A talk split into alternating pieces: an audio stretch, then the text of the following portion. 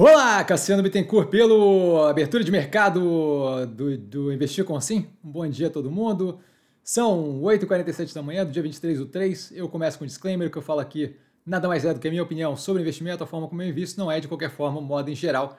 Indicação de compra ou venda de qualquer ativo do mercado financeiro. Isso dito, nós começamos com o fechamento, tá? o volume ainda muito retraído, com mercados tensos poucos ativos ali com maiores oscilações no portfólio, então nada que chame muita atenção. Os acontecimentos, nós temos aí a China logo de manhã aprovando a primeira, na verdade, logo de manhã liberando o retorno da exportação de carne bovina. É, como comentado, nada que devesse levar muito tempo, nada que fosse muito preocupante. Tá? Eles também aprovando a primeira vacina de mRNA, de RNA mensageiro para a Covid.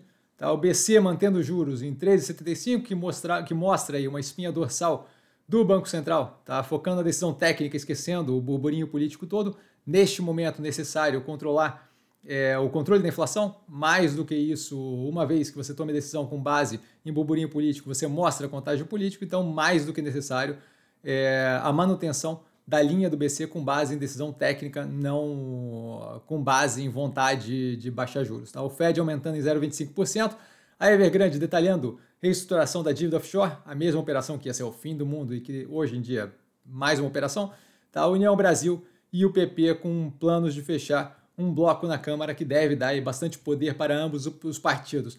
Resultados, nós temos a Lopes Brasil com receita líquida caindo 9% year on year, o EBITDA subindo 224% year on year, tá? vai a 13,9% a margem versus 3,9% no mesmo período do passado e a lucro líquido com queda de 22%. Lembrando, a Lopes é aquela que agora fez um acordo ali com a, com a Quinto Andar, que parece bem interessante para a operação.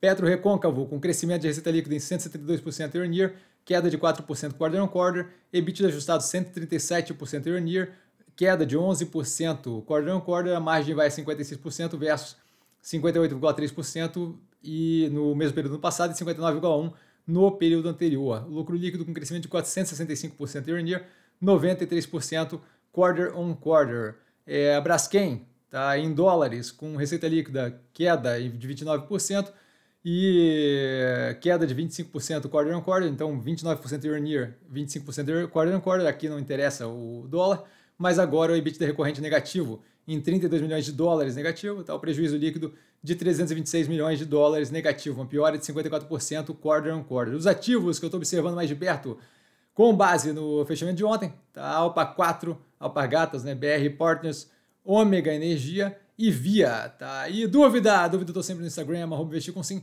Só ir lá falar comigo, não trago a pessoa amada, mas estou sempre lá tirando dúvida. E vale lembrar que quem aprende a pensar bolsa opera com mero detalhe. Um grande beijo a todo mundo e a gente vê aí o que, que rola aí durante o dia. Valeu, galera. Beijão!